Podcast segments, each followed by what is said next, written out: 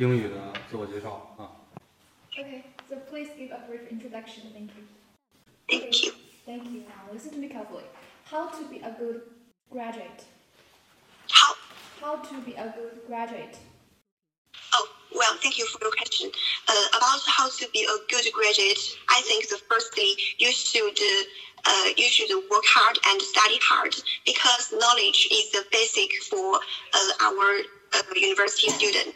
Um, and secondly, I think many different uh, academic programs or competitions is very important. And uh, in the lastly, I think is a good. I think uh, a good uh, uh, future plan is a uh, is a is a very important to, to be a good postgrad- good undergraduate student. Thank you. 觉得这个双减之后，呃，关于语文教师应该注意哪些方面？双减之后关于语文教师该注意的地方。好， 谢谢老师提问。呃，现在双减政策呢，是我们国家出台的是关于减轻呃义务教育阶段学生的这种作业负担和校外培训负担。呃，这样双减政策，我认为呢是有利于我们国家恢复良好这种教育生态，能够帮助学生健康的呃健康的快乐的成长，帮助他全面的发展。而作为语文教师来说，呃，当下我们二零一九年，呃，我们因为我个人是有一年的高中工作经历，所以二零一九年我们高中的呃，二零一七年我们高中的课标刚刚出来，二零一九年又出了新的教材。然后我所在的省份是湖南省，湖南省我们所所出的教材在二零二零年投入使用，所以我认为在新教材、新课改再加上新的政策之下，对语文教师的这个挑战还是非常大的。那么作为一名语文教师，我认为首先呃，虽然双减政策对我们高中影响比较小，但是我认为像我以前有过初中实习的经历。我认为，呃，我作为我们语文教师，首先作业设计方面，我觉得是非常值得我们去反和考虑的一个问题。作业设计应当更加注重的，更加注重科学性和多样性。其次呢，就是是关于课堂教学。随着双减政策的颁布和实施，那么我们对作业的要求会更加的严格。比如说，呃，课后留给学生的时间会比较少，那么会对我们课堂质量、对教学质量的要求就会比较高。那么，呃，作为一个语文教师，我觉得我会更加的去精进我的专业，提前备好每一堂课，并且用更加宏观的，尤其是我经过这么长的一个备考周期，我未来会会以更加宏观的这种角度去备好每一课，而不单单是把眼光局限于啊、比如说第二单元啊、第一课，我会更加局限于整册书，整整册书放到整个教整个学段，放到整个语文教语文学习能力培养的方面去备课。这是我所谈到的第二个方面。那么第三个方面就是我们双减政策它颁布实施，其实大环境就是在于我们现在教育太过于焦虑。我们不仅仅呃家长也焦虑，我们的学生也焦虑，我们的社会也焦虑。尤其是语文作为一个所有社会成员都能够说得上、呃发表上意见的一个一个行业，一个，所以我认为我们的语文更加要注重从从以往的这种教书，更加要转变到育人的角度来看。所以我们提出了这个语文核心素养，包括像这个语言的建构运用、思维的提升与发展、审美的鉴赏与创造、文化的传承和理解。所以我认为课改呃课标提出的这语文学科核心素养，其实给我们语文教师也是提供了一个学习和努力的方向。我们不仅要注重学生这个平常考多少分啊、考什么样的大学。同时还要注重学生的思维能力的培养、审美能力，他对文化的这种理解啊，我觉得要就是像以往更加的这种呃注重这种分数，而转向育人。所以这是我觉得双减之下，语文教师应该从这三个方面去提升的一个。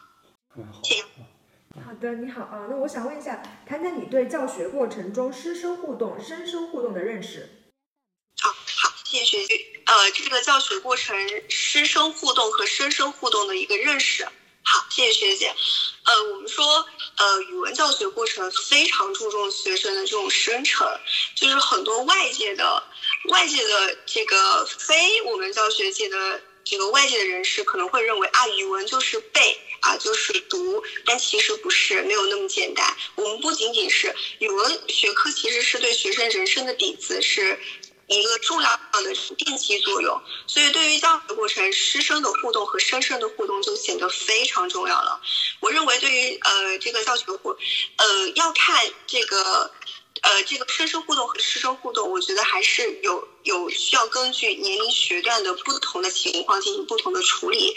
比如说像我们小学阶段，那主要我们培养的是学生的一个读书兴趣，养成良好的这种读书习惯。所以我们对于这方面的互动会比较多一点，这样的师生互动，尤其是比如说像抓住学生可以呃看图说故事，也比如说可以充当小老师。和大家进行互动，这样提供这样的情况。而进入初中，呃，初中这样的一个阶段，他的学生是处于一个半大不小的这样的状况，所以其实是也是需要给呃语文教师作为读书的种子，去让学生去萌发这种读书的兴趣。所以在课堂上的话，我们非常呃我所接受的这种教育理念，包括在一年的备考过程当中。我们不应该给学生满堂的灌输，或者是呃，比如说一个文本的解读，比如说像这个朱自清《背影》的这种解读，不能够以老师的解读去代替学生个性化的阅读。所以在课堂上要时刻注意去听听倾听学生的这种发言，还要创造学生和学生之间这种互动交流的机会。那么在高中阶段。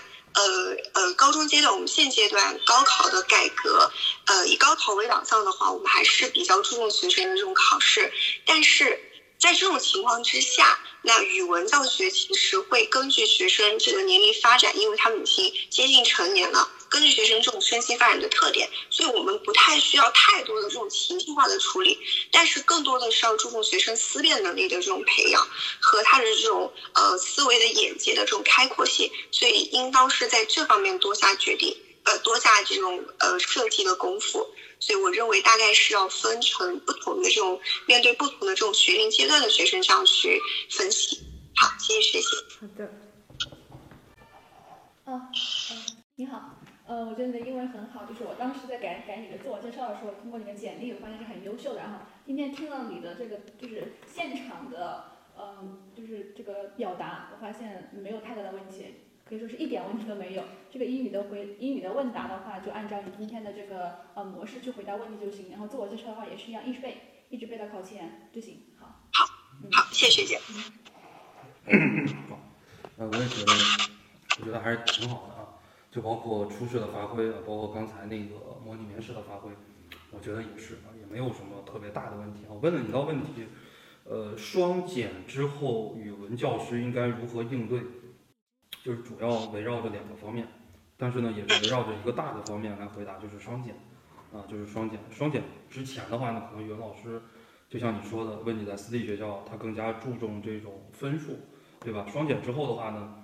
你讲到了作业设计，然后你讲到了教学模式的改革，呃，等等吧。反正如果要是这道题我来回答的话，或者说多给你一点时间来思考的话，就是可以往这些方面来考虑一下，就是可以多往课程、教学、教法，然后呢，最重要的是双减之后，作为一名语文老师，要给学生更多的幸福感，对吧？那这个因为双减之前的话，学生最缺乏的就是一种幸福感。双减之后呢，更加注重兴趣的学习。很多学生学语文的过程中，可能他没有这么多的兴趣嘛。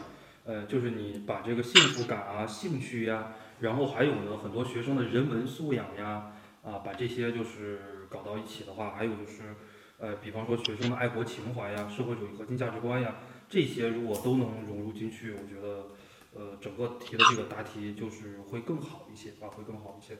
这道题如果要是让我答哈，我我会往这个方面就是。来答一答，呃，后边呢又问到了你在私立学校当语文老师有哪些不合理的地方，呃，你再想一想啊，就是你再想一想，我觉得你答的整体来讲就是，呃，不能说答的不好吧，嗯，就是我的建议就是说，呃，怎么讲呢？你要避重就轻，你懂我的意思吗？就是不能把私立学校讲的这么不好。因为我作为一个外人的话，就是我我我就感觉到，我听听听听的时候就感觉就有一点尴尬。就是老师他可能会想，你觉得这私立学校这么不好，那你为什么那啥呢？昨天有一个学生就特别聪明，啊，昨天有个学生特别聪明。那我问一个学生，他在一个幼儿园里边上班，呃，他上班然后又考研，我问他，你在幼儿园里边你觉得呃最不合理的一件事情？哎，然后这个学生他给我讲了一个什么事情呢？他说有一个老老师。呃，那个老老师的话，他因为一个孩子调皮打了另一个孩子，然后他让这个孩子罚站，哎，他说这个是他在幼儿园实习里边看到的最不合理的一个地方，因为罚站的话是属于这种体罚了，体罚的话是属于小学生嘛，因为我们现在按照教师惩戒权，他是可以惩罚小学生，但是不能惩罚那个大班的学生，正好那个孩子是大班的，哎，他从这个点切入，切入到什么呢？幼儿教育小学化。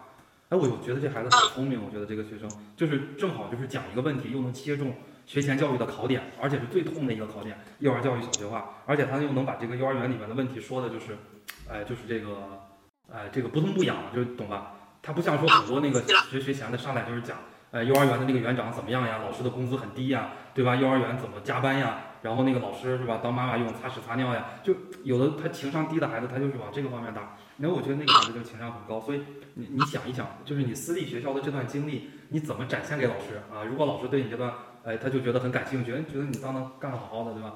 你就为什么，为为什么就不在那儿待了？所以你自己你自己你再想想这个问题，为什么干得好好的就不在那儿干了？然后不在那儿干的话，你如果想往缺点上说，呃，你你你可以更多的往自己身上讲，你觉得自己能力不够，哎，然后就是还是为了求学，然后再来考研。对吧？就是少往那个学校本身去推，哎，这就这是一个点啊，这是一个点。其他的我觉得那个后面问到你师生互动，我觉得那道题答的我觉得也还可以啊，整体来讲也没有什么太大的问题啊，就还是这样的很好的一个状态去保持。我觉得到最后应该是应该是问题不大的啊。好，谢谢杨老师。初试考的不是三幺幺吧？啊，我初试考的是呃语文的那个七四二，啊七四二，没有考三幺幺。行，七四二三百分吗？对。考多少分？考了二百三十五，我初试排名第一。啊，初试排名第一。那那我知道你排名第一，就是二百三十五。他那个题多不多呀？七字儿。写到手段，抽筋，经常抽筋。对啊，就非常。我考备考的过程中，就是贴很多那种膏药贴在手腕上。哦，好。写不动，嗯。写十六张纸，我们那个。哦。他有十。十六张。哦，十六张。我写十六张。十六，那那那确实写。我就全写满了，十五张全写满了。哦，这样行，好，那我们。这个模拟面试就到这了，小天，那你就好好准备复试，要有什么问题再跟我们辛苦的学姐再沟通交流啊。好，嗯，好，谢谢老师，哎，好，好，拜拜，谢谢。嗯。